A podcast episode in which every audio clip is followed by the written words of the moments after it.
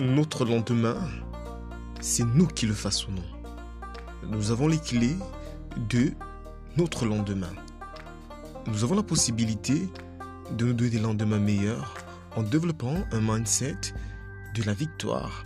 Dans ce sens où, si nous croyons que nous avons une compétence, ce que je pense d'ailleurs être le cas pour chacun d'entre nous, si nous développons notre compétence via des formations, via des expériences partagées, nous avons certainement beaucoup plus de chances d'atteindre les sommets.